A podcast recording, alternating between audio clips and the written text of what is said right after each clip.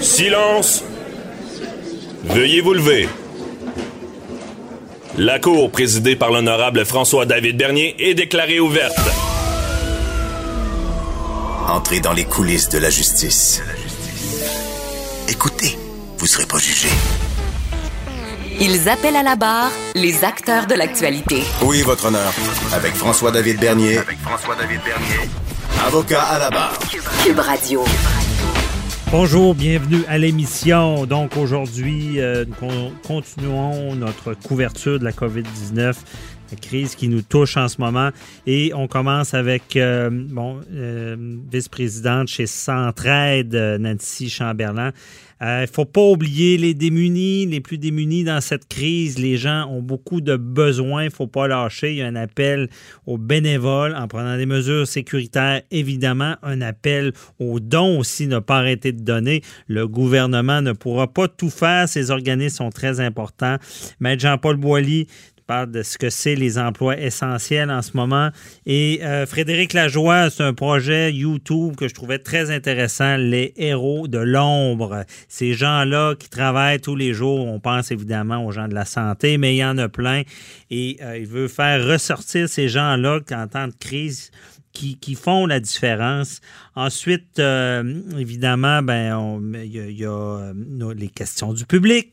Oui, les questions du public sur la COVID. Il y a des, gens qui se demandent beaucoup de choses. On y répond avec Maître Boily. Votre émission commence maintenant. Déclarez-vous solennellement de dire la vérité, toute la vérité et juste la vérité. Avocat à la barre. Avec François-David Bernier en temps de crise, il ne faut pas oublier les gens plus démunis. Euh, il y a des acteurs sur le terrain qui travaillent avec eux, qui lâchent pas parce qu'on a le goût de penser à notre propre personne et, essayer de, survivre dans, cette tourmente. Et euh, on voulait en parler avec Nancy euh, Charland de Centraide, qui est la vice-présidente au développement social. Bonjour, Madame Charland. Bonjour, M. Bernier. Donc, euh, on va essayer d'expliquer vos actions en temps de crise. Comment, un, comment Centraide aide les gens? Ben, dans un premier temps, on a le privilège de soutenir euh, plus de 200 organismes et projets communautaires dans, notre région euh, qui sont à pied d'œuvre pour soutenir des personnes vulnérables pendant ou en dehors de la crise. Puis c'est ça le, le plus euh, le plus impressionnant présentement, c'est que il y a des personnes qui étaient en difficulté, en situation de vulnérabilité, euh, qui avaient faim, qui avaient froid, qui n'avaient pas de toit, euh, qui n'avaient mhm. pas de revenus avant la crise. Mais là, avec la crise qu'on vit depuis quelques jours, ben ce nombre de personnes-là augmente constamment. On a vu des personnes perdre leur emploi dans toutes sortes de secteurs d'activité. Il y a des gens qui qui ont perdu leur emploi dans les restaurants, dans les hôtels, euh, dans les stations de ski, euh, dans toutes sortes euh, d'univers, dans les petites entreprises. Puis, évidemment, ces gens-là, s'ils n'avaient pas des, économies ou s'ils en avaient peu, ils se retrouvent dans des situations très anxiogènes. Et ça, ça, ajoute à la population vulnérable qui était déjà évidemment présente pour toutes sortes de raisons. Donc, on vit vraiment une véritable situation de crise en lien avec la COVID-19. Donc, vous voyez une augmentation qui, est palpable suite à tout ça. Ah oui, ben puis ça a été très rapide. Hein. Nous, euh, euh, dès les premiers jours de la crise, on recevait des courriels de gens qui disaient ben moi, je viens de perdre mon emploi, euh, j'ai des revenus, j'ai des, de l'argent pour tenir peut-être une semaine ou deux. Après, mhm. je ne sais pas exactement ce qui va m'arriver, puis à quelles ressources je peux je peux me référer. Puis les ressources communautaires font beaucoup avec des ressources limitées, mais là, la demande vient d'exploser. OK. Et comment vous allez pouvoir les aider? Ben, euh, en fait, de toutes sortes de façons. Euh, d'abord, en étant à l'écoute des besoins, euh, on essaie d'être branché sur ce qui se passe sur le terrain. Évidemment, tout bouge rapidement. Il y a des décisions qui se prennent à tous les jours. Mm-hmm. il y a des changements dans les offres de services. Il y a des changements dans dans la demande qui augmente pour certains plus que d'autres. C'est qu'on essaie d'être branché, d'être au courant. On suit ça d'extrêmement près. On a des partenaires précieux aussi qui nous alimentent en information. on essaie d'être au plus près. Puis après, ben, on a décidé cette semaine de créer un fonds d'urgence communautaire. on a fait, on fait un un appel euh, au public pour nous aider dans, ce projet-là, c'est de rendre des sommes disponibles pour les organismes qui font face à une augmentation des coûts, augmentation des coûts de denrées. Euh, puis plus les coûts des denrées augmentent, ben plus c'est difficile de s'en de s'en procurer. Puis plus c'est difficile d'en distribuer. Puis si on n'arrive pas à distribuer des denrées à tous ceux qui en ont besoin, mais ben, c'est des gens qui, qui vont avoir faim, là, qui vont être chez nous. Puis ça, ça ne me semble pas acceptable. Oui, je comprends. C'est vraiment. Et, c'est pour ça qu'on rappelle aux gens, n'arrêtez pas de donner à ces organismes-là. C'est ce qui est dur à faire comprendre. On est prudent, on est dans l'urgence, on est dans une crise, on ne se le cache pas. Mais il ne faut pas arrêter de vivre, d'aider de, ces Et. Euh, est-ce que le gouvernement s'engage à aider les organismes comme la vôtre? Euh, ben, présentement, nous, on fonctionne vraiment avec des dons du public en hein, centraide. On fonctionne avec des dons du public, des dons corporatifs. On n'a pas de, on n'a pas de sommes gouvernementales qui nous sont destinées. Les organismes qu'on soutient, eux, reçoivent des subventions. Euh, le ministre euh, Boulay, hier, est sorti pour dire qu'il allait maintenir le financement des organismes dans les prochaines semaines et dans les prochains mois, même si euh, les heures d'ouverture changent, même si pour certains ont même dû fermer pour toutes mhm. sortes de raisons, entre autres faute de bénévoles ou faute de personnel. Donc, il, il, maintient son financement. Est-ce qu'il y a des sommes additionnelles qui vont descendre du gouvernement du Québec, c'est à voir. Euh, pour ce qui est de, des municipalités, là, euh, nos partenaires de la Ville de Québec et de Lévis ont annoncé des sommes supplémentaires euh, hier. tout le monde essaie de contribuer, là, puis ça, il faut le saluer. Oui. Et parlons-en des bénévoles, parce que là, on est en mesure d'isolement, de quarantaine, de ne pas se réunir, de ne pas sortir. le bénévolat, bien, souvent, c'est un, à côté au travail. ou comment vous vivez ça sur le terrain? Là? Euh, les besoins sont énormes. Euh, présentement, ben, il y a des parents qui doivent rester à la maison avec les enfants parce que les écoles sont fermées. Euh, ça limite leur temps libre. Il y a des aînés de 70 ans et plus qui doivent rester à la maison pour suivre les directives du gouvernement qui sont très très justes et très très appropriées. Mais ça fait qu'il y a des bénévoles de moins pour aller livrer des papas roulantes, pour faire des, des transports accompagnement médical, pour distribuer des denrées, pour être bénévole même euh, pour ce qui est d'accueillir des personnes euh, en détresse dans certains organismes. Là, il peut y avoir des bénévoles qui font ça. Donc, euh, présentement, les bénévoles de 70 ans et plus sont concentrés sur les lignes d'écoute. Mhm. Alors, il faut s'adapter puis leur permettre de faire ça de la maison. Mais il y a une réorganisation qui se fait présentement. Puis, il y a un appel à l'engagement bénévole pour tous ceux qui peuvent le faire. c'est pas tout le monde qui peut, mais pour ceux qui le peuvent. Et il y a le 211, qui est un organisme de la région qui soutient la coordination de l'effort bénévole.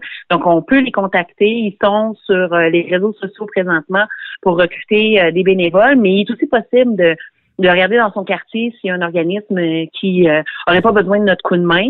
Donc, c'est la même chose que pour le don en argent. Non, c'est peut-être pas tout le monde qui peut présentement, mais si on peut donner du temps, si on peut donner de l'argent, les besoins sont extrêmement grands. C'est important de le faire. Et là, par exemple, c'est un peu un cercle vicieux. Là. Je veux dire, on veut aider des gens parce qu'il y a une crise, mais vu les directives du gouvernement, euh, c'est difficile de réunir des bénévoles pour les aider.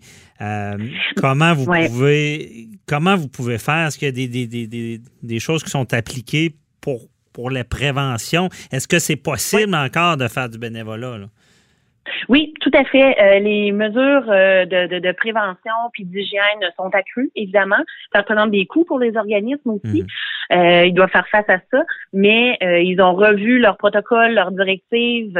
Parfois, c'est de de limiter le nombre de personnes qui se trouvent au même endroit au même euh, au même moment. Euh, dans d'autres cas, c'est euh, de recruter des bénévoles différents de ceux qu'ils avaient. Beaucoup de bénévoles ont plus de 70 ans. Hein. Mm-hmm. Pour ceux-là, ben on, sait ce qui est, on sait que présentement ils doivent rester à la maison, puis on les invite à respecter cette directive-là du gouvernement évidemment. après c'est vraiment en respectant les mesures d'hygiène euh, qui sont présentes que les organismes arrivent à continuer euh, l'action bénévole. C'est possible, c'est juste qu'on fait autrement. Même juste pour les intervenants. On mhm. s'assure dans les organismes que les intervenants euh, respectent toutes les toutes les précautions. Il y a plus de suivi qui se font par téléphone, par, par texto qu'avant. on s'adapte aux situations, mais l'important c'est de pas de pas abandonner les personnes isolées, vulnérables ou en difficulté parce que leur situation va empirer. Oui. Et euh, pour bien comprendre, on parle pas seulement, on parle pas d'itinérants qui ont besoin d'aide. Il y en a, oui, mais je veux dire, ça peut toucher toutes sortes de familles. Euh, votre ah aide est nécessaire pour toutes sortes de monde. Oui, mais ça peut, euh, ça peut toucher toutes sortes de gens. C'est c'est autant des lignes d'écoute pour des gens qui vivent de l'anxiété. On sait que la situation actuelle, la situation de crise est anxiogène pour plusieurs. Euh, c'est aussi des lignes d'écoute euh, pour des, des proches euh, dont une personne vit avec une maladie mentale. Mhm. c'est des ressources en hébergement d'urgence pour les jeunes, pour les femmes violentées. Il y a vraiment toutes sortes de ressources communautaires qui sont à pied d'œuvre pour continuer à fonctionner en s'adaptant aux directives, puis en essayant évidemment de tout faire pour que la, pandémie euh, puisse se résorber le plus rapidement possible. OK. Mais euh, je vois un, peu un danger aussi. Ben, c'est que c'est important d'en parler des gens qui arrêtent de faire du bénévolat parce qu'il y a une crise. Parce que j'ai comme une impression que dans ce qui est diffusé, c'est que le gouvernement nous aidera en ce moment. Que euh, peu importe ce qui arrive, on aura de l'aide du gouvernement, puis on n'a plus besoin de rien. Mais je pense qu'on ne pourrait pas s'en sortir sans cette aide-là sur le terrain. Euh, le gouvernement ne peut pas tout faire. Euh, non, non, certainement, mais il a, la, il a des leviers qui sont vraiment importants, euh, mhm. dont on ne peut pas se passer.